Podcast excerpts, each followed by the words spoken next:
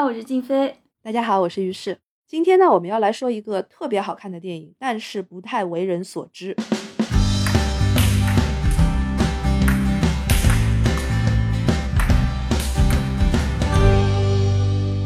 这个片子是二零二一年，我我不记得在国内有院线上映过，我们不用管它了。OK，但是大家有一个非常确定的渠道是可以看到这个电影的，在天空中。你在说什么？我又听傻了。对，因为就是在东航的这个飞机上面，他们不是有那个电影的那个片库嘛？然后我有朋友其实就是在天上看的，啊，对对对，这个也确实是一个电影的频道。因为他本来对这个电影是毫毫一点都不知道，既不知道这个导演，也不知道这个书，也不知道，也不知道这个演员，他什么都不知道。但是他选了这个电影了之后呢，就是一口气目不转睛的看完了。后来呢，他在那个豆瓣上面找到了这个电影的页面了之后呢，发现它是根据茨威格的小说《象棋的故事》改编的。那么这个电影也叫同名，就是象棋的故事。所以呢，他就很惊讶的，就是跟我跟我发了一通感慨，说啊、这个这个茨威格的小说，我们好像是很年轻的时候就是谈论过，后来就不再听到了。结果没想到拍出来一个电影这么好看。然后呢，他就把那个就是下了飞机之后，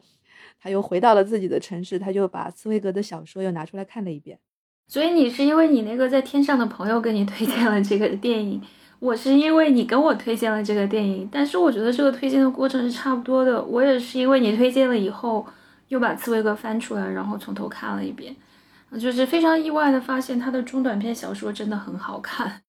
就是在八十年代末九十年代初的时候，其实茨威格的就是中译本其实是出了蛮多的。然后呢，那个时候我们正在读书嘛，就是疯狂的，就是看这个外国小说的那段时间。没错，对，然后呢，在我的心目当中，就是茨威格有一个版本，好像是作家出版社还是哪一个的，就是它有一个特别薄的呃那种版本，这个书系的名字是叫做心理小说。高中的那个时候，我是非常迷恋心理小说、心理学这个东西的，所以那个时候我就已经把茨威格的很多的作品都看了。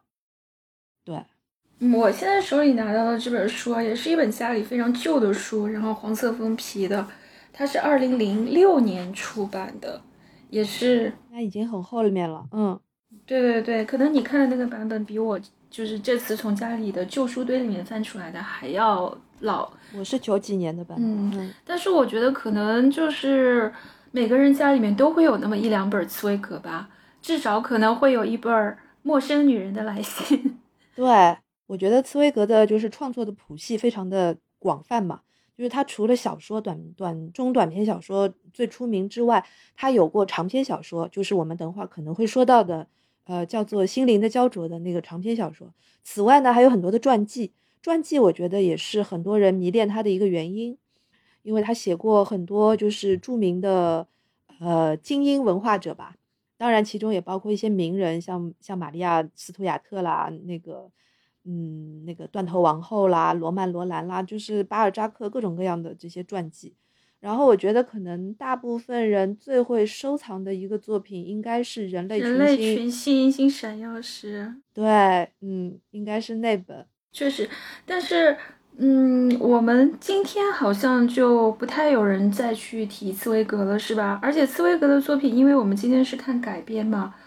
呃，最被我们中国观众知道的一个基于茨威格作品的改编，可能就是徐静蕾导的那个《一个陌生女人的来信》。对，很多人应该也是通过那个电影就知道了有茨威格这么个作家，然后他的作品是什么样的。然后《象棋的故事》这个这个故事的片名啊，我们刚开始看到的时候，我第一反应就是你说的是后羿骑兵吗？因为最近我们在荧幕上面看到的，好像跟这个棋类故事有关的特别火热的一个 IP 就是后羿骑兵啊。哎呀，谢谢金飞老师把话题扯到了这里，这样子呢，我就可以很恬不知耻的来说，就是因为那个中译本是我翻的嘛，那。哎，因因为那个中译本其实它很很也很少有人知道它是根据原著改编的，是是，就是那个美剧虽然是风头一时无两，但是它其实是一个长篇小说改编的，而且这个作家也是在中国非常的不为人所知。然后我当时翻那本书的时候，一方面是因为喜欢那个美剧，一方面也是觉得那个美剧勾起了我对于国际象棋的一种好奇。然后我翻那个书，也果然是觉得，就是这个作者本身他也是很懂棋的，很爱棋的。国际象棋其实只是所有的棋类的小说当中的一种类别而已。那中国的就像那个阿城的那个《棋王》，其实也是对那个那个非常有名的一个以棋类为主角的下棋手为主角的一个小说。但钟阿成那个作品年代比较久嘛，他不是有三部《棋王》《树王》《孩子王》，也都全部被拍成电影了。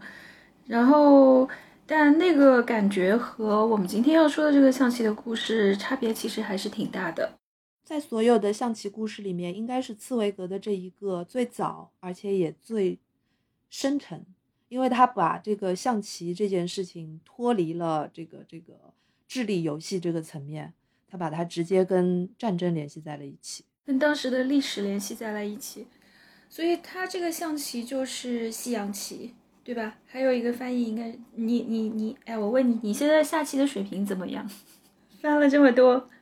没有啊，我就是个很菜的初级的那个菜鸟级别的选手啊，就根本不能算得上是选手，因为我主要是跟电电脑里面的 AI 下，那 AI 根本就不把我当成一个对手嘛。那我想你可能看这个电影的时候，因为你还是多少懂一点棋理嘛，是不是看起来会觉得更带劲一点？对，因为就是我会知道他那个电影的字幕当中有一些可能，呃，术语翻的不是很到位。然后，但是你稍微的懂一些，就是这个下棋的原理的话，会让你看得更带劲。比如说看《后羿弃兵》的时候会更带劲，你会知道什么是王车易位，你会知道这个这个申辩是怎么一回事。但是诸如此类的这种棋艺、棋理方面的这种乐趣，在茨威格的这个象棋的故事当中，几乎是完全可以不存在的，就是它丝毫也不影响。对，就像于适老师刚才说的啊，这个象棋的故事呢，它不是讲棋理，它也不是一个讲体育运动，它是一个和历史背景相关的故事。对，然后除了茨威格的这个小说以外啊，我觉得这个电影吧，它还是往那个心理惊悚这个类型上有一点靠的。对，为什么说它是心理惊悚呢？这个恰恰是要跟茨威格的文学上面的一大优势。联系在一起的，因为茨威格就是特别特别擅长描写人的心理。那他的很多的作品，包括刚才我们说徐静蕾翻的那个拍的那个，呃，一个女人呃陌生女人的来信，它其实讲的就是一个女人暗恋的故事。然后还有一个叫做一个女人一生中的二十四小时，它其实就是对吧？就是讲了一个女人二十四小时之内遇到的一个赌徒。然后他跟这个赌徒之间的一种一种心理的拉锯，嗯，是那个小说我也很喜欢，就是一个女人一生中的二十四小时，很短的小说，但是读起来，就我觉得现在现代的小说里面很少有读起来就是你一口气能看完，就是被他，对对对对对对，就是一口气能够看完的这种很流畅、很带劲的感觉了。对我曾经想过，就是说为什么茨威格在。呃，二十一世纪了之后，他为什么就不太被人谈起？虽然他是个心理的分析跟惊悚的这种悬念都在，但是他的写法是非常的质朴和传统的。就是这个传统是我们现在站在当下已经看了太多的这种，呃，叙事上面的花招了之后，回过头去看他的小说会觉得质朴。但是他在他那个年代其实也是非常先进的，因为他运用的是这个，他跟弗洛伊德是好朋友嘛。就是他们，他跟弗洛伊德，他跟他跟那个托尔斯泰等等，他们这一代的这个精英的人士，其实其实，在他们当代是一个思想的推，这个推进思想进步的很重要的、很重要的一个一个创作的方式。所以，我们现在来说几个特别基本的常识啊，这个就是特别重要的一个背景，因为他是一八八一年出生，一九四二年去世的，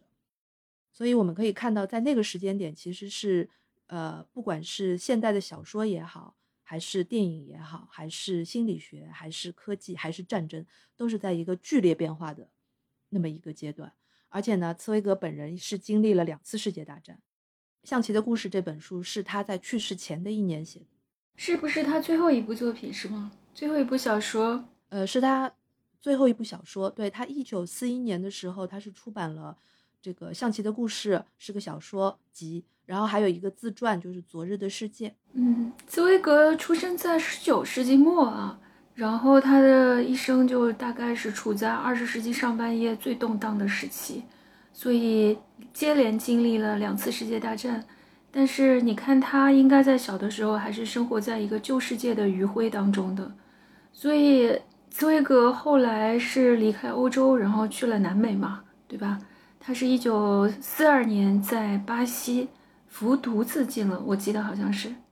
他就先是去移民了英国。然后是先去了纽约，然后阿根廷、巴拉圭，然后才到了巴西。但是到了巴西，南美里约热内卢这个时候，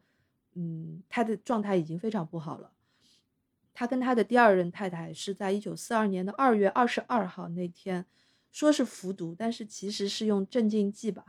总而言之，就是双双自杀了。双双自杀，而且两个人是双手紧握。所以这个人就是，我觉得他身上是有一点十九世纪的那个感觉，没错，嗯，然后对吧？他十九世纪，呃，而且他特别是出身还在一个比较好的这个出身，家里人是一个犹太人家庭，嗯，对，挺富有的犹太人家庭，呃，受到的这种文学教育也都很不错，所以他在那个。电影里面我们也看到，就是营造了一些这种好像旧世界的余晖的感觉。但是整个二十世纪来了以后，他的生活就一路的颠簸。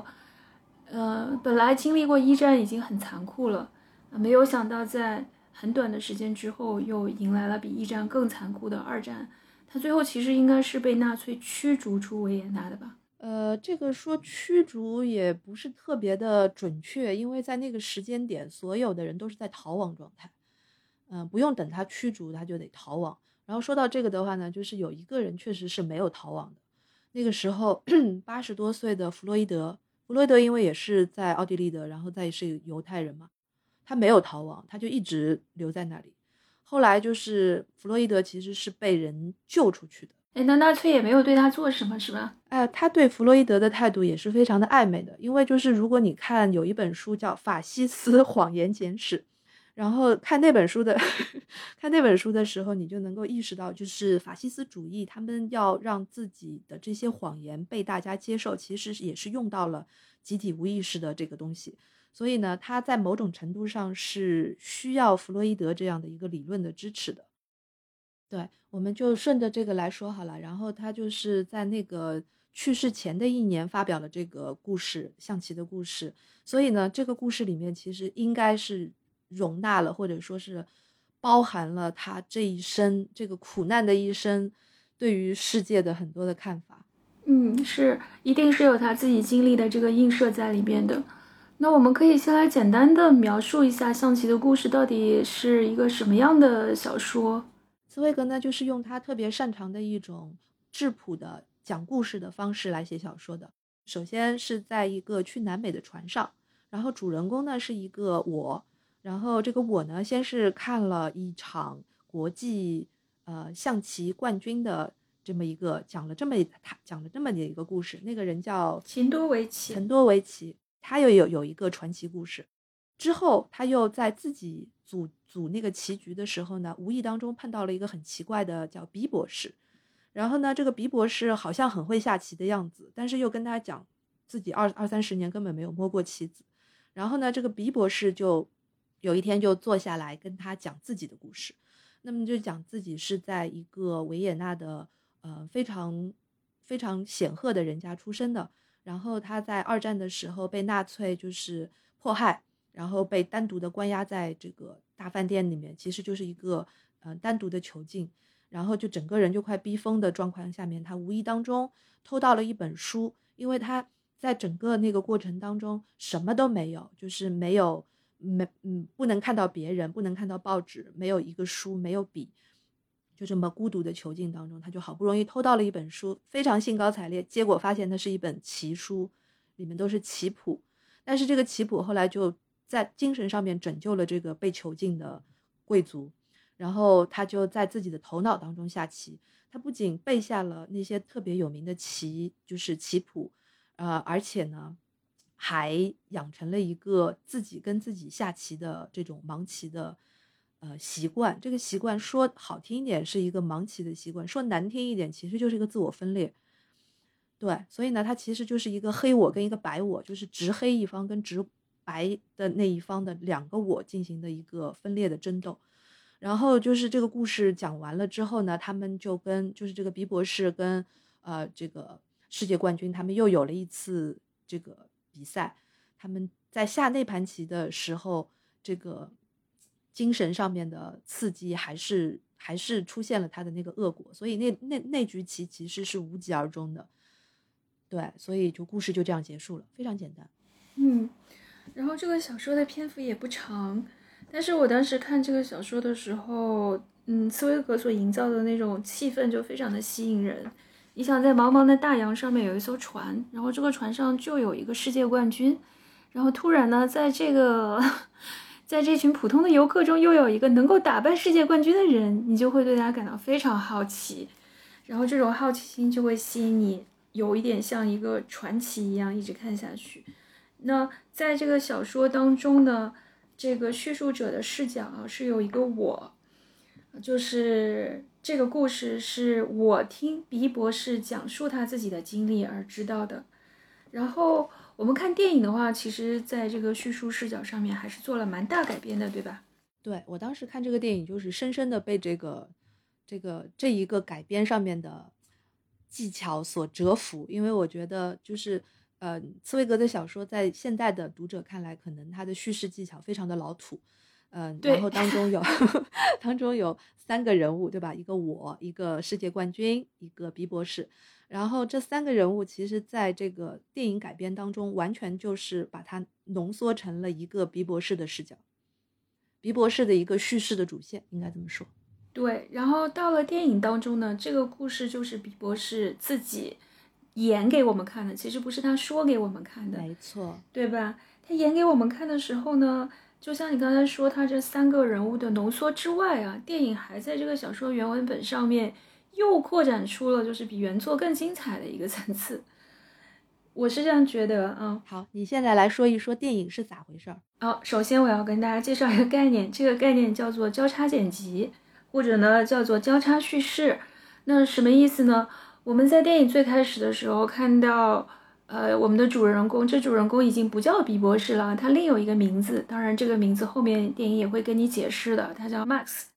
电影后面说的很明白，就是那个纳粹后来找他那本棋谱，发现是他后面写的。他包括他最后出狱了以后，他签的名字都是 Max 范卢文，他已经完全把自己当成是这个人了。那么我们在电影开头的时候就看到自称是麦克斯的男人登上了一艘船。那么在小说当中呢，这个船呢是从纽约开往南美的，而在电影当中呢，这艘船是从欧洲开往美国的。然后这艘船呢有一个很有意思的名字啊，叫做尤里西斯。那么这个男人登船了以后呢，就在船上遇到了他的妻子，他们两个人好像是嗯久别重逢，然后约好了要在这个船上见面。那么在船上旅行了一段时间以后呢，我们就。通过这个主人公麦克斯自己的回忆啊，就闪回到了另外一条线。那电影呢，其实是通过现在发生的事情和过去发生的事情来回交叉剪辑来叙事的。所以呢，这个故事进行到后面的时候，这两条时间线事实上发生了重合，也就是最后就汇总了。那你看小说的话，其实是通过倒叙来叙事的，也就是这个主人公的我一开始遇到了。呃，这个鼻鼻博士，然后通过鼻博士自己的倒叙来告诉我们他发生了什么。所以电影这么一改动呢，这个整个故事的结构会看上去就更吸引人，而且也会更立体一些。我们会不停的去想，就是说，呃，这个自称为麦克斯的人，他到底经历了什么？他看上去心神恍惚，而而且为什么他的妻子有的时候会出现在船上，有的时候又不出现在船上？而且他身上那种神乎其技的奇异又是从哪里来的？电影是通过这样的交叉剪辑的这样的叙事手法来给我们介绍的。我觉得就是电影对小说改编上面有一个很偏很出色的改动啊，就是他把小说当中几个比较零散的，或者说像你说的，在比较老土的那种呃介绍人物的方式呢，做了很多的合并，啊，与其实就是合并。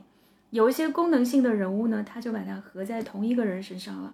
像在电影当中，其实我们都很想知道他跟那个世界冠军的博呃下棋到底有没有赢，他们会展展开什么样的那个叫什么呃博弈厮杀？对，厮杀。啊，但是电影其实到最后后面呢，这个只是辅助帮助我们去了解主人公的精神状态的一个手段了。但在看小说的时候，我就非常好奇，我就非常想知道他们他是不是能赢秦多维奇啊？因为小说花了好多篇幅去跟我们介绍秦多维奇这个人是一个多么木讷古怪的天才嘛。就是因为有了这样的改编嘛，我们在看这个故事的时候，这种注意力和重点就会不太一样。所以，呃。我我我在看这个电影最后有一些评论的时候，有有一些观众会说，他说他觉得这个改编不好的一个原因是因为没有对茨威格的小说做一个很深刻的理解，改的不太好。但是我我我要在这里说，我觉得这个真的是一个非常非常优秀的改编，甚至就是说很很少见的，可以不仅能够完全的去契合原著的那个气质和氛围。而且还在他那个原作之上又扩展出了更好的、更深的层次。对，嗯，我我觉得在这个电影的这个观后感当中，有一个非常明显的两极分化，这个是很值得讨论的。就是其中的一种观点，就是像你刚才说的啊，他们把改把那个呃非常质朴的茨威格的故事改得花里胡哨的，没有没有原文的那么清晰，这是一种观点。还有一种观点呢，就恰恰看到的是花里胡哨的那一面，这些呃交叉剪辑啦，这些人物的呃精神状态的恍惚啦，然后他们就被这些带带偏了，然后呢，他们就完全忽视了这个故事要说的重点是什么。所以有一些有一些年轻的 年轻的观众朋友们，啊，对对对对，他们就是他，我我我看到过一些评论，他们是完全把这个片子误以为是一个呃讲述精神病。呃，分裂的这种心理片，然后就完全忽略了就是呃战争的那个背景和对于就是呃孤独的囚禁对于一个人精神的迫害和磨灭，他完全忽略了这个。嗯，但是我觉得是这样子的，就是说，首先这个改编有一个大的前提是作为就是 melodrama 情节剧来改编的，然后这个电影是一个德国导演拍的啊，菲利普·施泰尔茨尔，完了。我们肯定没有听说过他，他对我们来说是一个比较陌生的导演啊。但是德国呢，有德国电影当中一直有一种这样的情节剧的存在，就是一种，你也可以说它比较像电视剧，但是这个不重要。就是这种情节剧呢，它就是在情节的起承转合上面做的非常的丝丝入扣，然后，呃，然后他的人物啊，然后他的这个故事走向啊，这就是。以一种很娱乐的形态出现的，我觉得就是会会觉得说这个电影改编的不好的，呃，我觉得那些说这个电影改编的不好的人，他们可能是会把这个电影当做是那种好莱坞的惊悚剧来看的。比如说有一个电影叫做《禁闭岛》，啊，那个电影就是小李子演的嘛，然后小李子就是演一个精神最后不太正常，所有故事最后的解释呢，都是落在了这个人物他自己的精神分裂或者是幻象上面。而且你想想看，我们在现代的作品当中，不管是电影还是文学里面，有太多这样的故事啦。对的，从那个搏击俱乐部一直到禁闭岛，你很容易的就把它看成是一种那种好莱坞的陈词滥调。但是关于这个象棋的故事啊，我觉得还真的是不太一样，因为这个象棋的故事除了最后一场戏让我觉得很庸俗，有点好莱坞味儿，就有点庸俗。说实在的，真的有点有有点庸俗。除了最后一场戏之外啊，我觉得你把那个最后一场戏拿掉，其实完全无损于他之前所有故事的完整性，还有他对那种心理惊悚的表达，以及就是茨威格在讲的那种时代迫害的。是的，所以如果我们就是看把它作为一个 melodrama，把它作为一个情节剧来看的话，呃，它是很合格的，它真的是就是是上乘的改编。记得我当初推荐你看这个电影的时候，我跟你说，我觉得最妙的一点是，因为茨威格的原来的小说，它是一个线性的叙事，所以呢，就是所有的事情都是当真发生过的那种感觉，确确实实的。呃，但是这个改编，它做了一个非常巧妙的悬疑的部分，就是通过这种交叉的剪辑，通过很多种的暗示，又是各种巧合的这种这种同样名称啦、同样的手表啦等等这些暗示，来让我们知道大海上漂浮的那条船其实都是在主人公的头脑里。他有可能这个船以及船上的这些棋局，以及他离开那个国家都没有真正的发生。就是这个，我觉得做的是很绝妙的。是，然后。我本来是会觉得像他这样的处理的话，是不是会有点过于技巧了，对吧？我们都会有这样的感觉。哎，反而，但是我看了电影以后，我觉得我被电影说服了。我甚至觉得他比小说中的那种偶尔在船上遇到世界冠军的那种真实发生的现实叙事更可信一些。对，而且更精彩，对吧？因为你想，纳粹哪可能那么容易就放你跑了呢？而且小说当中，啊，不不，对不起。然后电影当中，丽纳粹确实也对他实施了一些肉体上的惩罚，对吧？那个房间也不是一直都舒舒服服的，也确实就是后来变得越来越逼仄，越来越封闭。就是我看到电影当中，后来那个纳粹把他那个房间的窗和对的盥洗室都封，我都觉得窒息，令令人就是有一种扑面而来的窒息感。嗯。那你看，我还看了另外一个作品，也是从茨威格的小说改编过来的。嗯，它不是一个电影，它是一个绘本。所以这个绘本呢，是一个法国的插画师叫大卫·萨拉画的一个，就是叫什么？我们现在叫什么？图像小说，就是 graphic novel，很大开本的，硬的，精装的。你如果觉得电影的那个改编不好的话，你可以去看一下这个绘本。说实在的，这个绘本啊，就。逐字逐句的按照茨威格的那个小说画出，嗯，画出来了，就没有没有叙事角度的改变，也没有人物的删减，他真的就是从秦多维奇开始讲的，完了后面就跟小说一模一样。我看完了以后，我只有一个感觉，就是好乏味啊，真的好乏味啊，然后。这个，如果你不对这个小说做任何这种媒介，因为你媒介都不一样，你都不做任何的改变的话，那我又何必要把已经说过的话再说一遍呢？对吧？嗯，他除了偶尔有一些图像上的阐释以外，画的还蛮精彩的。比如说，好多个黑白衣衣服的人出现在这个同一个空间里面，像埃舍尔的画一样走来走去。但其他的，就故事性而言，真的我还不如去看小说呢。所以就是说，你你提到这一点非常重要，就是这个媒介，媒介，我可以说，如果是从这个角度来看的话，这个电影的改编，应该说是发挥了电影这种媒介的最大的优势。嗯，是的，我觉得他很懂得怎么去用电影这个媒介去取悦观众。嗯，说起来啊，就是嗯，其实茨威格的这个小说，我们前面一直说他的叙事方式老土，但是呢，就是。茨威格在那么多年前，将近一百年前，他选择的人物以及这些人物所经历的这些事件，其实都相当相当的有戏剧性，而且有时代性。就是这个跟他的这个老土的叙事是完全不相悖的。那么，除了象棋的故事当中这两位这两个主人公吧，就是一个是比博士，一个是世界冠军，他们两个人其实都是传奇故事的写法。然后除了这两个人之外，之前还有一部作品，就是他的一个长篇小说，叫做《心灵的焦灼》。那《心灵的焦灼》在早期的翻译的过程当中，呃，那个标题是被翻译成为《同情的罪》。那那个是一个长篇小说，它里面也有好几个像传奇故事一样的故事。但是大家能够想到吗？就是也是有一位非常著名的电影人。挑选了这个长篇小说当中最有戏剧性的那一段，然后把它改编成了完全另外一个故事，就是鼎鼎大名的韦斯安德森《布达佩斯大饭店》。对，韦斯安德森拍的《布达佩斯大饭店》。嗯，所以你不要小看茨威格的这个老土的叙事啊，它这里面这个核心其实是相当经得起咀嚼的。所以我就说，我不是很明白，就是说，或者说我不是很同意吧。就是那些人说茨威格不能改编，茨威格不适合改编。我看了他的小说，我觉得这不是改变宝藏吗？这不是一个富矿啊！他这个很多东西都极有戏剧性，而且他选的那些人物啊，都是充满了激情。我觉得他好像有一个一直，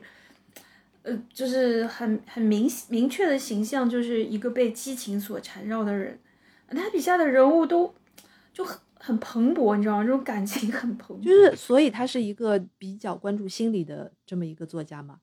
就是在看那个呃象棋的故事的时候，我们会深深的被这个人物所打动。那么这个人物就是，当然就是有些人被打动，可能是因为觉得他被关在一个什么都没有的状态当中的那种疯狂的境地下面，然后自己的一个自我拯救，然后最后导致了一个自我的分裂。那有些人是被这个打动，有些人可能是被就是说，嗯，人就是就是犹太人，对吧？他在二战的时候被受到的那种迫害，那种战争性的、政治性的东西所打动。但是我看这个，我不是后来因为看了这个电影，又把书拿出来重看了一遍嘛，我就把茨威格又重温了一遍。我发现你说的对，就是像这个比博士一样的这样的人物，其实他之前已经写过了，已经写过好多个。他在一九二九年的时候，就是在一战和二战当中稍微平稳一点的那个时间点。他写过一个人物叫做旧书商门德尔，嗯，你给我们说说，嗯，这个也是一个短篇小说，而且叙事的方式跟呃象棋的故事非常的相像。他也是遇到一个人到了一个地方，然后觉得哎好像有个什么故事，然后砰想到了一个什么故事，引发了一个人物。旧书商门德尔不是门德尔本人来叙述，而是熟识他的、熟知他的一个女佣，那个酒店里面的女佣来叙述。那这个故事呢，就是讲这个我这个作家。呃，他有一天就是下大雨，然后就跑到一个呃一个一个咖啡馆里面去躲雨。然后走进这个咖啡馆的时候，就觉得似曾相识。突然之间想起来，在很多很多年前，他还是读书的时候的时候，那个这个咖啡馆里面有过一个非常有名的人物，叫做门德尔。这个人就是一个行走的，就是行走的百科全书。所以他这个旧书商呢，就是你但凡要找什么书，什么偏门的。什么冷门的，你只要去问他，他立刻给你一个书单，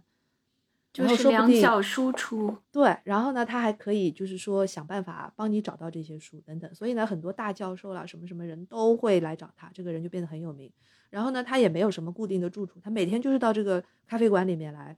那么咖啡馆的老板呢，知道这个人也很神，然后很多名人都会来找他，所以呢，就免费提供他的这个吃，然后还给他就是照顾他。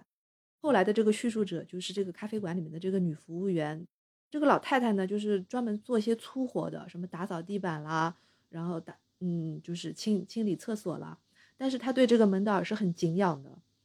然后还还给他嗯补衣服啦什么的，就是就是这样的一个次要人物。然后等他想起了，就是这个我想起了门德尔这个人的时候，发现哎这个人已经不在了，那么他就去追问这个人的下落。然后，因为经过了世界大战，所以就是这个咖啡店其实已经、已经、已经换了老板了。然后这个老板说：“啊，你要找这个人，我听都没有听说过。就要你去问那个老、嗯，那个老婆子，她可能会知道。”然后就就故友重逢了，你知道吗？就是老太太听说有人要来问门德尔的事，然后就激动的不行。她说：“就是终于有人来问他，终于有人来想到他。”然后他就坐在门德尔以前坐在的那个位置，就跟这个我讲述了。门德尔后来是怎么遭到了迫害？因为他是，他其实是一个，呃，犹太人的身份，但是用我们现在的话来说，护照，他的那个身份证是一个俄国的。他以前从俄国到了维也纳、奥地利了之后，他就压根儿没去换过这些东西，他什么都不知道，他不知道世界上发生了什么事。然后他是怎么被发现的呢？就是因为他写信到伦敦和法国去催书，就是他写了几封信给伦敦的书商和。那个巴黎的书商说：“我钱都已经付给你们了，你们那个月刊怎么还不寄到？然后那个我钱都付了，嗯，我订的那个书怎么还没到？那然后纳粹一找，说天底下怎么还会有这么傻的人，自己暴露自己的真实姓名、住址，然后还不止一次要跟敌国联联系，然后就就就追查到了这么一个可怜人，就发现这个老头子啥也不知道，然后再一追查，发现他其实是一个。”俄国人，那就绝对就是铁板钉钉。本来是怀疑是间谍，现在就铁板钉钉是敌人了。然后就就就就后后面的事件，大家就可想而知了。然后呢，也是像这个象棋的故事里面的毕博士一样，他虽然遭到了迫害，但是他活在自己的世界里。当初为了救他出来，很多的这种文人雅士、什么教授、什么什么指挥家都写信。给那个纳粹的那个高级官员说，这个人其实是无害的，我们要把他救出来，他是一个天才，什么什么。然后好不容易救出来了之后，这个人其实是废了，所以他又回到了一直坐着的那个咖啡馆的位子上面，但是就成了一个废人，他什么都不记得了。你问他什么书，他也不记得了。最后咖啡馆也换了老板，他就被扫地出门了。所以就是一个悲伤的故事，还挺有象征意义的，因为他是一个找书的人嘛，对吧？你想，还挺有象征意义的。我我我觉得象棋的故事里面那个鼻博士，他最后很吸引人的，很吸引人的一点就是，你说那个跟那个书商很像的一点，他最后也是被纳粹放出来了，因为纳粹没有办法从他那里得到自己想要的东西嘛。可是。我没有听明白你的意思，请再说一遍好吗？吓死我了，把 Siri 给叫出来了，把 Siri 给叫出来了，我也没有听明白他的意思。这段我觉得应该保留，实在太搞笑。纳粹听不懂啊，不是不是，Siri 听不懂纳粹是什么意思？嗯，笑死了。反正就是象棋的故事里面，这个鼻博士他也是经受了这样的精神折磨以后，他不断的往里逃嘛，就是他。他本来是就是靠着这样一本棋谱，在一个什么都没有的时间和空间小屋里面顽强的抵抗住了纳粹，这个可以是他的保护盾，但是呢，也是伤害他的东西，因为他就无处可逃，他只能不断的再往更深的意识里面去逃，逃到最后就精神错乱了，对吧？其实这一点上那个还挺现实的，就是他并不是像好莱坞电影，如果是好莱坞电影，最后肯定就是他就恢复正常了。然后出来了以后去找他老婆了，这是一个最好的结局。我记得在那个电影当中有一句话，就是呃审讯他的那个纳粹的盖世太保，呃就是三番五次的审问了之后，有一天就非常自就是非常自信的让他把那个密码跟账号都写下来。这个时候他就拼命的写，拼命的写，结果写了很多什么 E 五啦、H H 三啦，这些其实都是棋谱上面的东西。然后后来。这个盖世太保就认输了。盖世太保非常沮丧地说了一句话：“说你没有离开房间，却离开了这里。”对对对，哎，我很喜欢这句话。是是是，我觉得这句话其实就是升华了，你知道吗？就点题了，而且还真的有给人一种那种心理上，就哎呀，挺挺挺如释重负的感觉。就是一个人在这种情况下，他怎么还能够抵抗得住这种精神上的摧残啊？他居然就是。找到了象棋这么一点点的精神支柱也可以，对吧？啊，虽然他最后也是分裂了。我我是不管是看书的时候还是看那个电影的时候，我觉得可能很多观众都跟我一样吧。在看的时候，我就在想，如果我被关在这么一个房里，我能看点啥？有点像那个《黑镜》里面有一集，就是他把自己的那个数字分身给复制了一个，关在一个啥也没有的空间里面。比这个故事里面的大饭店的房间还要可怕，就是什么厨啊，啥也没有，真的是字面意义上的一无所有。一开始呢，就是想让他变成这个主人的仆人嘛，因为他最了解自己。然后后来呢，这个数字分身人不愿意，结果在里面度过了无所事事的三个月以后，就精神完全崩溃了，就说。你给我什么都可以，只要让我随便干点什么，求求你了，你给我一个什么事情做吧，就很像，就是，嗯，其实我觉得就是像这种啊，这种叙事，它倒不是说仅仅是在一个心理层面的，我觉得它里面有一个很深刻的就是作家要表现的一个要去强调的一点，就是说人是要有精神的，而且人是要有精神的自由的。那么人的精神的自由是用来干什么的？你总要干点什么。然后它其实对应的就是对照的这个纳粹，纳粹主义对人的这个迫害，不仅仅是生理上的，就是生理上的这个片子里面也有了。然后不仅是生理上的，还有一个精神上的。那么他其实想要说的是，他们这一代的知识分子，欧洲的知识分子，遭受的其实是一种精神上面的迫害。对的，因为像茨威格这样的一个作家，一直向往的是一种精神的人格的自由。然后我记得，就是他，嗯，就是他在《昨日的世界》当中，其实有有过一段话是深得我心，因为我觉得跟我想的一模一样。那你跟我们说说？嗯，就是那个时候他们不是被迫流亡啦，就是要搬家啦什么的，他就不停的要移动。然后因为世界大战了之后，所以才有了非常非常严苛的国境线和。这个国别的国界的这个概念，然后也有了护照，也有了各种各样的申请表格。你去一个地方可能要填几百张、几千张表格，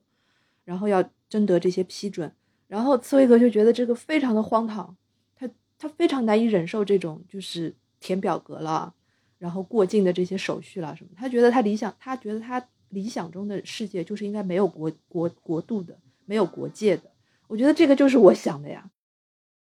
真的就是，虽然我没有经过这个迫害，但是我从头到尾我就是觉得国家是应该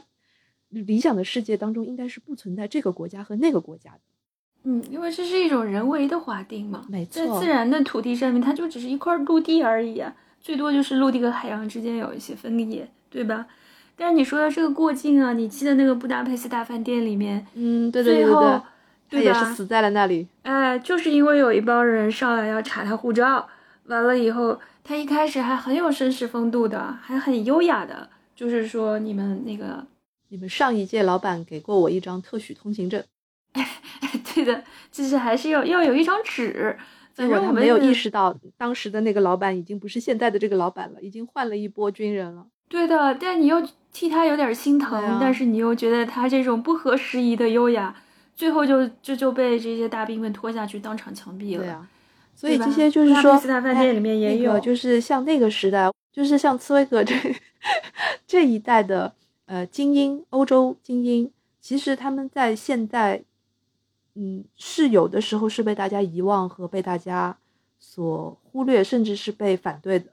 我也曾经看到过有一些呃意识形态上面非常先进的年轻人会认为茨威格比较的有欧洲中心主义思想，然后有一种呃一战之前的那种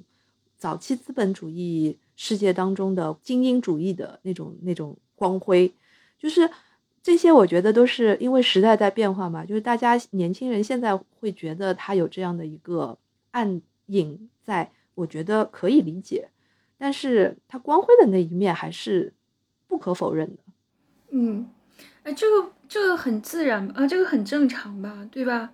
他活在那个时代，你看他那个象棋的故事里面的主人公，哎，这个人的出身又很有意思。他事实上是一个这个旧世界的看门人，对，因为，因对吧？对，因为他是好像表面上是一个律师事务所，但是事实上呢，他是在帮一些大修道院，还有就是皇室成嗯员，哎，皇室成员管理资产的这么一个人。纳粹为什么要逼迫他要那个银行密码？就是因为啊，只有他才知道这些呃秘密交易，呃，就是这些真正的这个旧世界联络的，他算是一个中枢人，很多东西都是通过他来进行的。这些秘密的政治交易啊，包括像皇室和教廷之间的很多东西啊，啊，但是纳粹是不管这么多的，纳粹就要钱。某种程度上来说，他不是国家社会主义德国工人党吧？这个国社 党，那么就那它就是一个怎么说呢？是一个暴力革命。然后在这个暴力革命本身就是要清扫一下、清扫出这个旧世界的系统的情况下，这个看门人就是用他的意志抵抗了这种东西啊。他其实是用一个传统的道德在抵抗一个已经被合法化的纳粹的暴力。这个就是说到这个，我觉得我应该把话题引到一个新的这个这个话题上面，就是你是如何看待在这个改编当中新加的一些情节和人物的？比如说，我们来说一个最厉害的，就是在电影当中其实出现了一一幕戏是书中没有的。但是它非常有张力，而且而且让人心里面特别的难受。就是在片子刚刚开始的时候，就会有一个他的好伙伴叫做古斯特。古斯特这个人就是，嗯，很明显就是在那个呃政府里面是有是有一些内线的消息的，所以呢，就在呃公投即将取消的那天晚上来特地通知约瑟夫，啊，这个这个这个人本本身的名字是叫约瑟夫。说你跟安娜今天晚上必须要离开，因为你在他们的名单上，你肯定是要被迫害的。但是当时他保有着那种旧时代的贵族的那种天真，就真的是天真。这个天真是我看了茨威格的《昨日的世界》之后，我才明白的，就是在一九一四年之前的那些奥地利的贵族，他们真的是天真。是他们他们认为就是世界不可能有这么对世界上的事，怎么可能有那么违法的做法？所以他就抱着那种天真，他没有离开。是但是当天晚上他就会发现说，果然就是造反了，然后纳粹就从就是就是占领了这个国家，根本不需要公投，然后他才意识到自己的危危险所在，他就开始拼命的烧文件，而且就是用自己的脑子去记那些特别重要的几个密码，然后就是到后来他被关了几个月之后，在那个大饭店里面关了几个月了之后，纳粹果然就是用到了古斯特这个人物。然后有一天，就是把这个古斯特打的打的，就是面目全非，然后让古斯特来央求他说：“你就说了吧，你说了的话，我们两个人都能活。”然后就是在那个时间点上，这个约瑟夫，我们这一位主人公，他竟然就没有说，然后就眼看着他的好朋友，当年有跟对他有过救命之恩的这个古斯特，在他面前被被枪毙了，然后他就身上带着好朋友的血，回到了自己的这个牢房里面，就几近崩溃。就这一段，其实也也是有一些网友在讨论，就是说他为什么那个时候不说？嗯嗯，那这一段其实是在书中完全没有的，可以说是电影完就是新增加的一段内容。电影，我这个这个 说实在，古斯特这个人物对我来说，这是一个功能性的配角。工具人，我觉得是个功能性的配角。你这个配角在这里就是为了要衬托主角的某种特质，对吧？然后他一开始来天通通通风报信，是为了衬托这个约瑟夫的天真和不谙世事。外面都已经乱成什么样了，他们的那个车子，我一开始就觉得很很惊讶。那一场戏，嗯，外面都已经围着车在打砸抢了，这两个人还穿的妥妥帖帖的，要跑去看天鹅湖，然后要跳舞，对吧？至于就是大家他们把古斯特抓起来，然后去胁迫他。呃，我我我不觉得这场戏有什么额外的深意啊，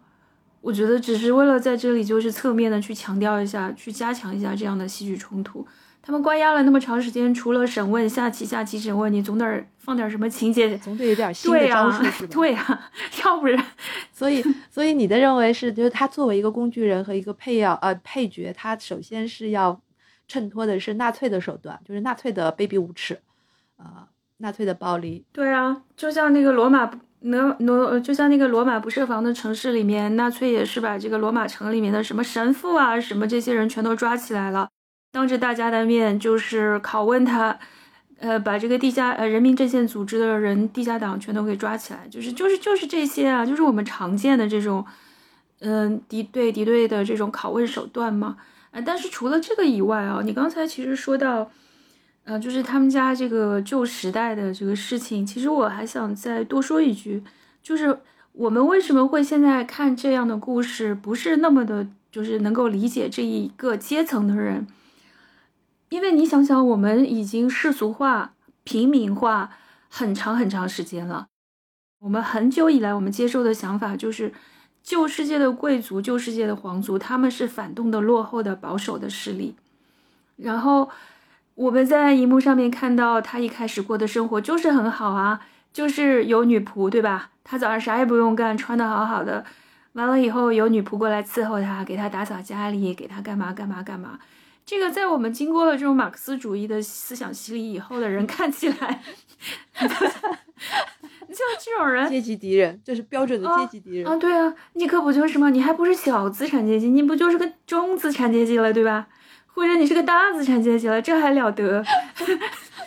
这你可不得啊！真的阶级革命来了，你们这些人可不就得啊，通通垫底儿去了，对吧？所以说，我觉得大家现在看这个事情吧，有一点觉得，哎呦，茨威格，你就是还是在替那个阶级说话，你就还是那种呃食古不化或者怎么抱着这旧日的余晖。哎，你别说，我我把它转到本雅明啊。你别说，是不是跟本雅明有点像呢？你看本雅明说什么“影响灵光消逝的时代”呀，什么资本主义最后的抒情诗人啊，全都是这种哀婉的叹息的调子。就是古斯特这个人物，当时让我的一个感触啊，就是说他当然就是能够反衬出纳粹有多可怕，有多可恶，但是他另一方面，或者说我看到的最重要的一面，是他反衬出了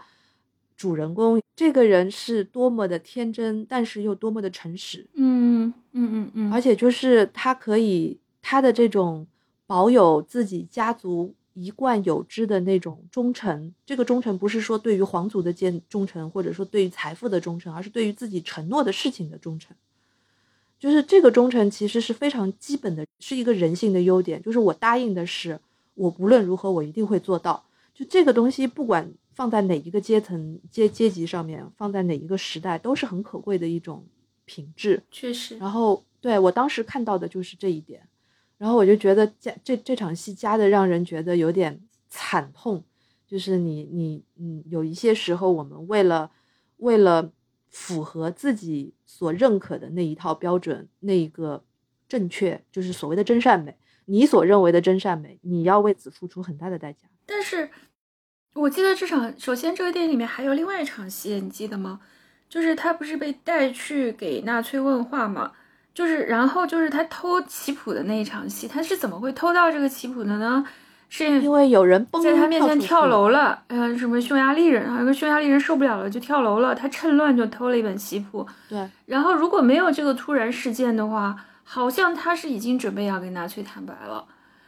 至少后来那个纳粹逼他写那个密码的时候就很惊讶，就说：“我记得上次你好像已经答应了呀，你是你不是主动来找我吗？你不就是想要跟我坦白吗？”哎，突然间他得到了一个棋谱，这个棋谱才让他有了继续下去的力量。至少我看电影的时候我是这么理解的。所以，但是就是你刚才说的一个人为了自己的信念吧，我暂且可以把它称作是信念啊，然后他要付出很大的代价。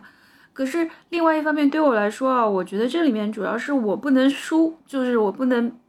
被他们扭曲我的意志。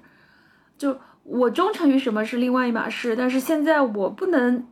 我不能向你屈服。就像那个影片当中那个纳粹说的，他说这个棋啊，他不是说输赢，他是要摧毁对方的自尊。嗯，这个就是一种意志的较量了，而不是。嗯，有什么具象的，就是是是不是真的事关？你说这些皇族都不知道跑哪儿去了，革命了，对吧？完了以后都七零八落了，他们还真的很在乎，或者说他们也无法做什么了。如果他真的把这些钱给了纳粹，但是之所以不能做，是因为我有一个意志，这个意志是不能屈服的。这个意志就很像那个黑暗的房间里面，就唯一那么一点光，但是只要有那么一点光，那个强大的。威权或者强大的暴力机构就是没有办法消灭你，对，我是这么想的，对。然后你又把它扯到了本雅明，本雅明的话呢，有一个很搞笑的事情，就是因为本雅明也也会下国际象棋嘛，然后在他的传记当中，其实不止一次提到了下棋这件事情，就是因为他也是呃流离失所嘛，没地方住，然后又又没钱，惨的要死。就是本雅明从某种角度来讲，虽然家里面出身也不差。但是他后来的日子真的是还没有茨威格那么的笃定。茨威格当时也是一个畅销书作家，所以他的那个衣食无忧吧，应该这个这这个是没有问题的。但是本雅明不是，本雅明就是从一开始他这个发表文章这件事情就相当的困难，然后就是稿费嘛也也也很少，所以就是过得非常的凄惨。然后呢，就是在流亡的时候呢，就是布莱希特跟他是好朋友，就邀请他到那个丹麦，他的那个在丹麦的别墅里面去住一阵子。然后本雅明就去，他们每天下午呢，就是在花园里面下下棋。然后呢，这个时候布莱希特他们就给本雅明起了一个绰号，叫做“拉锯战派”，就是本雅明是可以差不多半个多钟头下一步棋的那种人。好家伙！不是我在想，他们这这帮子人都串在一起了。我在想那个时候，包括都串在一起了。嗯，哎，你说到这个，就是这个弗洛伊德嘛，就是就是前面你说烧书的那段时间的那那那个时候，我我我就想说，弗洛伊德那个时候有一段很很很有名的一段话，当时纳粹已经占领了，呃，就是维也纳，对，奥地利啦、波兰啦都已经占领了，然后就把那个弗洛伊德的书啦什么都烧了。然后弗洛伊德当时就很反讽的反话正说，他说纳粹烧书比烧人好，就是焚书比焚尸好，说的好像纳粹还进步了一样，阴阳怪气，阴阳怪气，这个弗洛伊德真的也是很好，八十多岁了他怕什么呀？就阴阳你们就好了。那个时间点。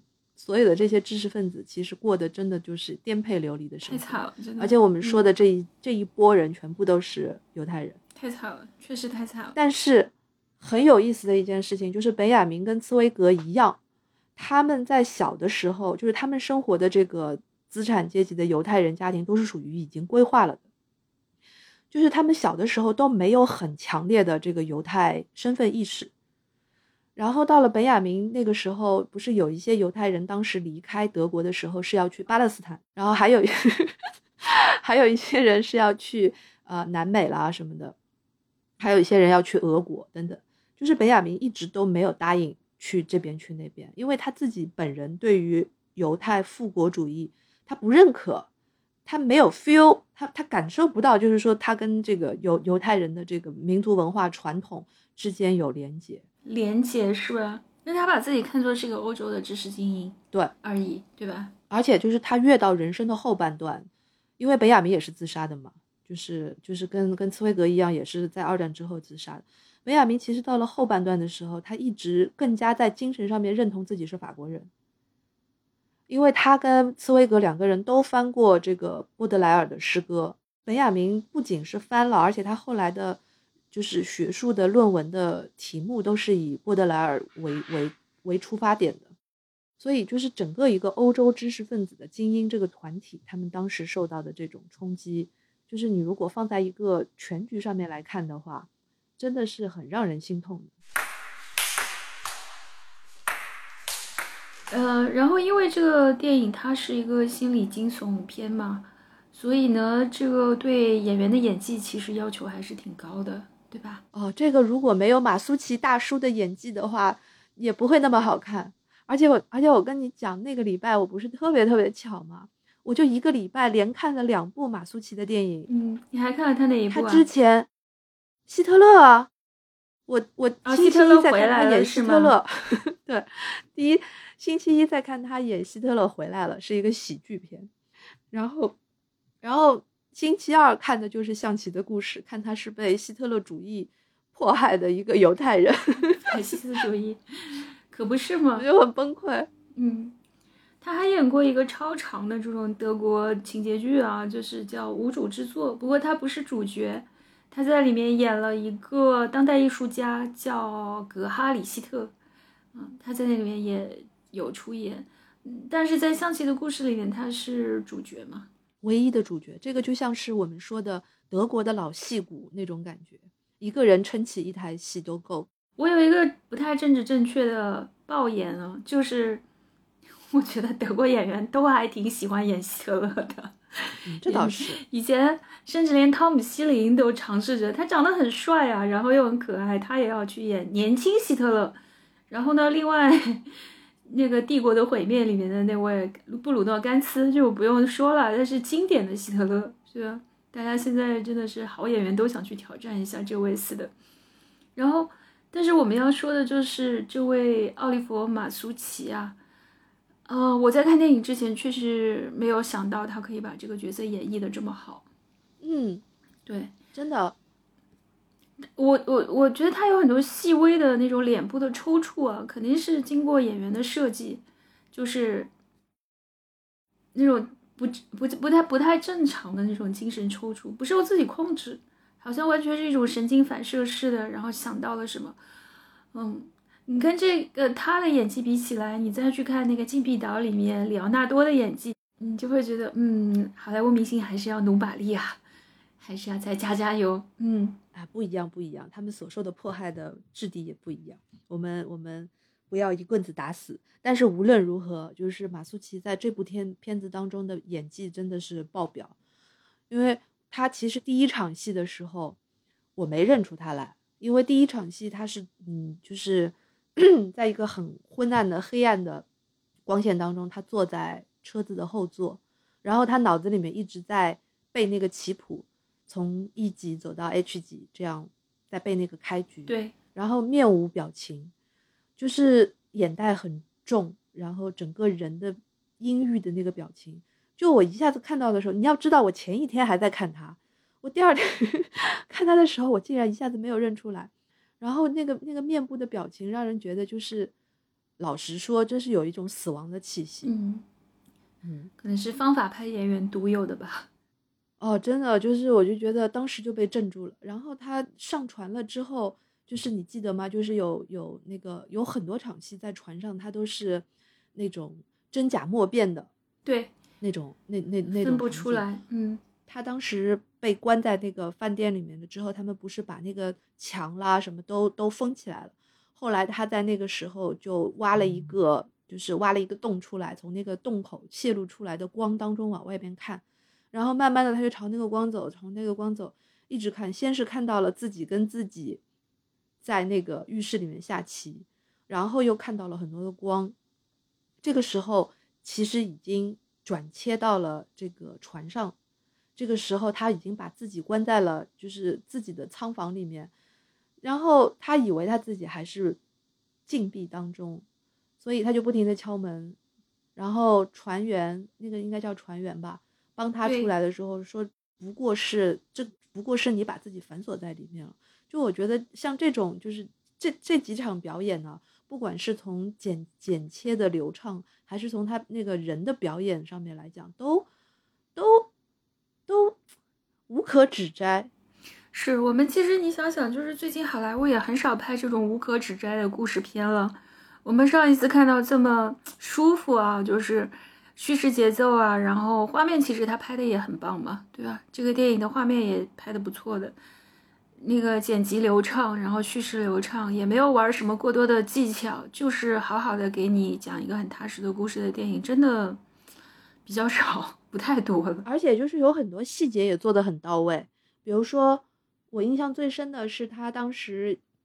那个棋子什么的被被发现了之后，他要想办法就是继续下棋的时候，他把他的那个床垫挪开，然后床架不是一个格子呃十字对十字交叉的这种格子，然后就在一个灯光下面，影子就变成了一个棋盘的样子。就那段，我觉得这些都是电影人的影视视听语言方面的这种小发明、小创意，就完全弥补了就是短篇小说叙事的那种简练吧。嗯，它就弥补了那些空间，我觉得很看起来还挺爽。嗯，其实影片一开始的时候也会有一些这样视觉上的设计，比如说你就说他你没认出来他的那场戏吗？你想想，我们第一次看到主人公的脸，其实是在一个汽车的后视镜里面，嗯，对但是那那个但是那个后视镜后面还有一个镜子，对的，我当时啊就在想，哎、怎么会有两层？哎，他就已经通过画面告诉你了呀，这个人他就是 后面时时刻刻就是每一个画面其实都在跟你和这个故事的主题有关联的呀。像他后来，呃，就是跟他妻子在那个房间里面的时候啊，就很早的时候几场戏也都是有这种镜面反射的，啊，包括他妻子后来不是他幻想出来的消失了，然后再出现的时候，他发现他回来也是在镜子里面。可以跟大家透露一个 看电影的 tricks，就只要你看到看镜子，对，必然是有原因放在那儿的。然后镜子一般来说，嗯，哎，必然就是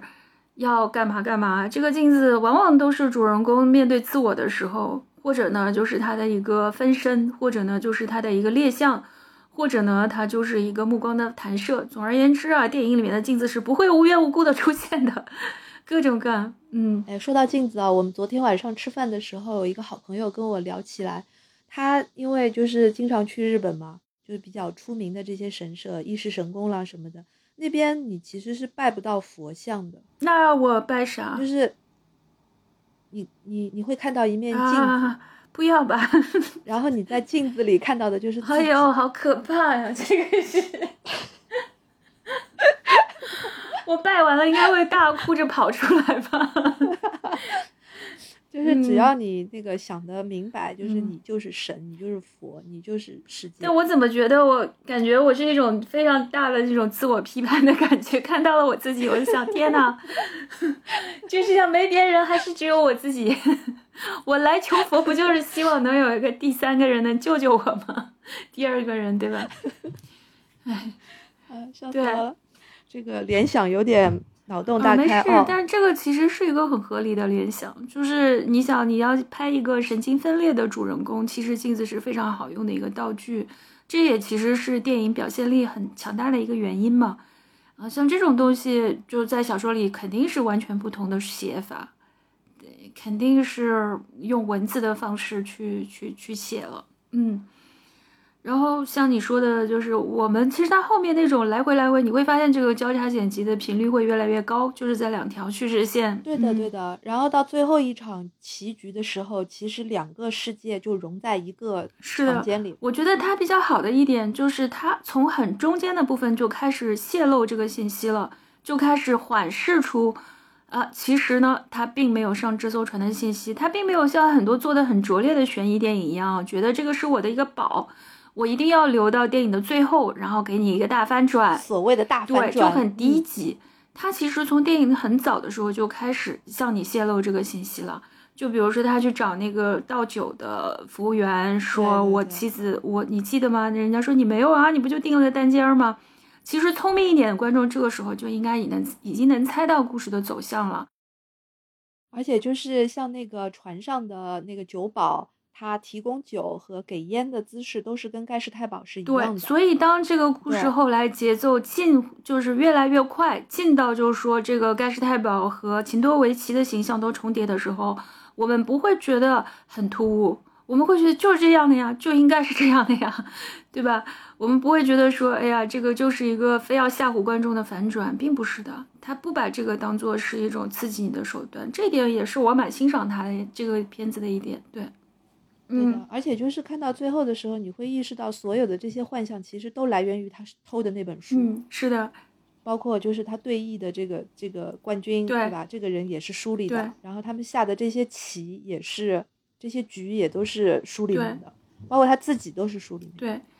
包括他自己，他把他自己也都陷进去了嘛。而且这个电影当中，就是是是写到纳粹最后发现了他的书和棋子，然后就把他们拿走了。这个也是蛮好的一个处理。要我写的话，要我改编的话，我可能也会往这个方向去改，就是情况还能再坏一点。小说里面是从头到尾拿去都没有发现，对吧？就把它放了。嗯，你要是这样的话，那它就是一个肖申克的救赎，但是，但是他就是说，你还要再把它 push 一下，就是最后就包括封墙、封窗这种非常强烈的、就直白的视觉上的信息给到，就就是很就是很不错，它确实能够达到那样的强度。嗯，而且就是有一些台词，虽然是电影才这个编编出来的，不是原作当中的，但是我就觉得很到位，哦因为就是我觉得电影对于盖世太保的这个刻画其实是又刻板印象又非常的彻底。像那个像那个家伙就是说没有我的允许，谁也不许死。哦，是呢，而且他不就是我们经常会看到的那种温文尔雅的大坏蛋吗？他一开始还很客气啊，什么笑面虎，哎，这你想想，我们在多少通俗作品里面看到这种设定了，对吧？其实也也也不是什么很新鲜的设定。对呀、所以我说又刻板，但嗯是呢，你又看着还挺过瘾，嗯而且他说的话，他说的几句话都还挺漂亮。嗯没有我的允许，谁也不许死。然后当他把他的棋子收掉的时候，嗯这个我们这一位真的是崩溃了，然后涕泪横流，跪在地上央求他，对吧？然后他就说：“这个时候你的尊严。嗯，这句话，这这些话其实就都都老套，但是都很对。所以我跟你说啊，就是大才不必俗，就他不需要做成一个啥特别高深的艺术片儿，好像四周白茫茫，用那种现代的或者特别后现代的手法去处理，没错，他就俗着做也很好。就是这种俗的东西，它一点儿都没关系，真的。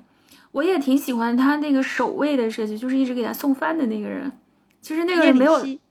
对他给他起了个名字，人家不叫这个名字。然后，对的，人家没有名字，嗯，但我挺喜欢这个，就是非常微小的配角，但这个配角身上也有戏，他甚至都没有台词，对不对？没有。但是你嗯能看到这个给他送饭的卫兵，从头到尾是对他有一个态度上的转变的。一开始的时候就是很木然，对吧？我就是一个给你送饭吃的，我也不会怎么样，也不会跟你有交流。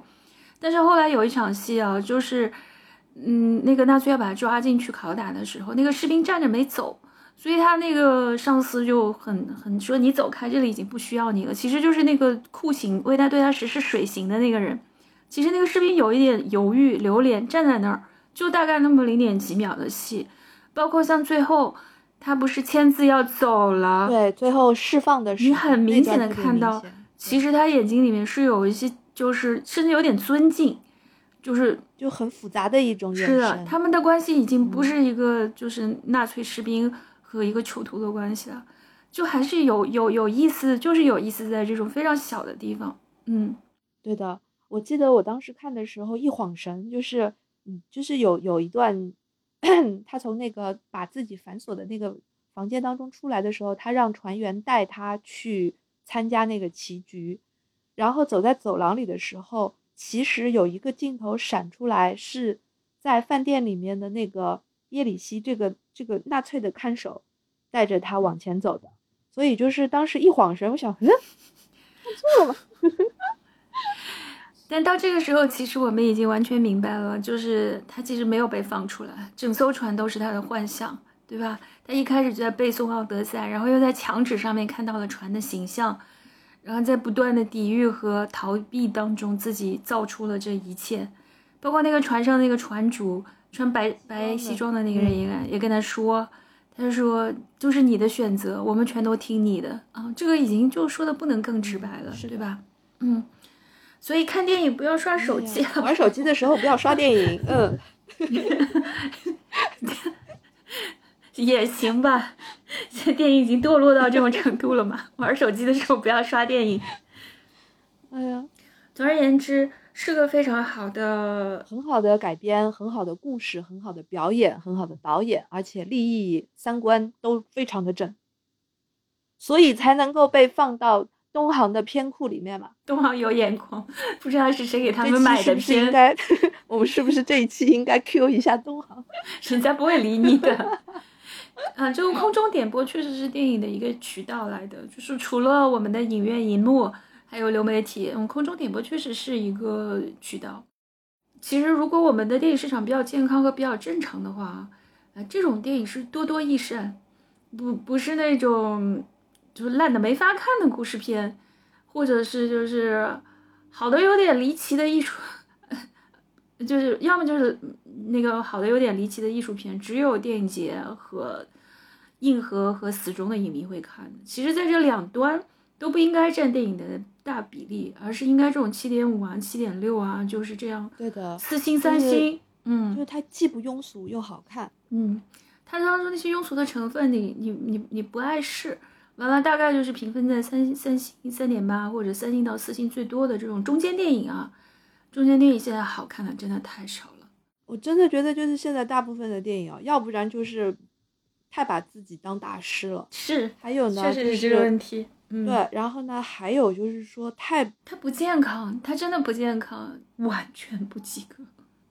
对的，我完全认同。呃，我们现在进入闲闲闲聊阶段，之前的那几天，我其实一直抱着一种做功课的那个那个就是心态，在看一些电影，重看一些老电影啦什么的。嗯然后我看《象棋的故事》的时候，你知道那个时候我还没有打算跟你报选题了什么的，我是嗯纯粹就是说娱乐一下是吧？对的，就皮子稳，换换脑子。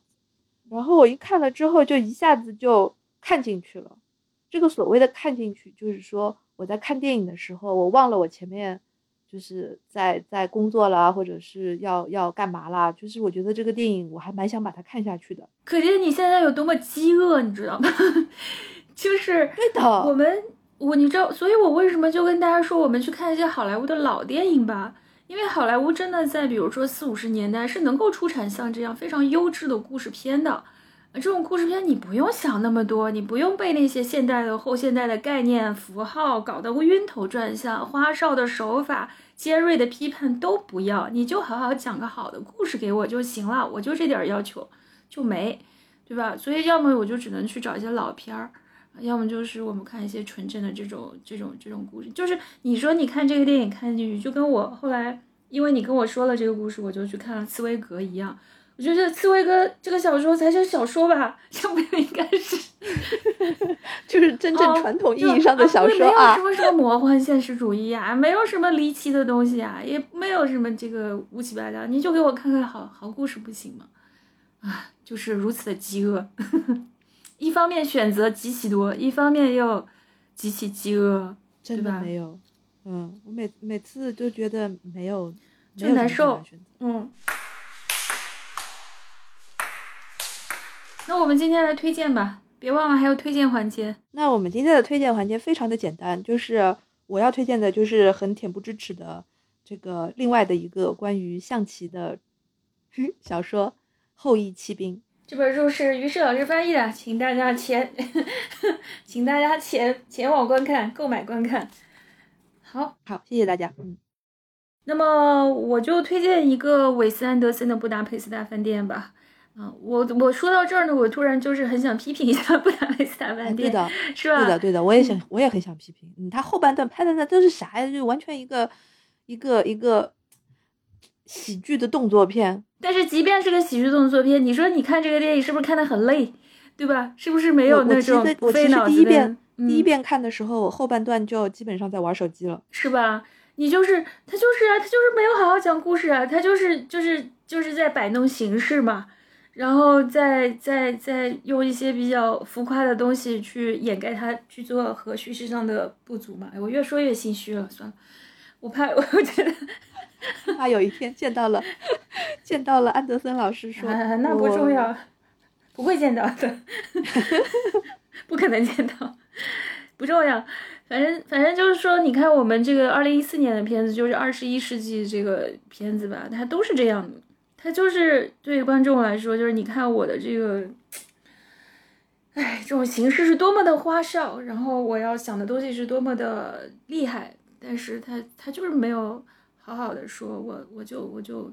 朴素的讲一个老土的东西多好呀。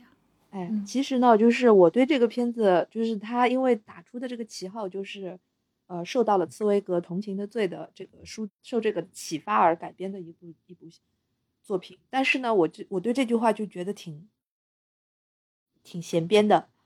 嗯，因为我觉得就是 又把于老师的上海话给逼出来了。就是《同情的罪》或者叫做《心灵的焦灼》这个故事，讲的是一个年轻人，然后无意当中，这是一个兵当兵的人，然后呢，他无意当中认识了本地的一个有钱有势的这个本地的一个富豪吧，然后这个富豪家里面有一个小姑娘，她的女儿是双腿就是有残疾瘫痪的，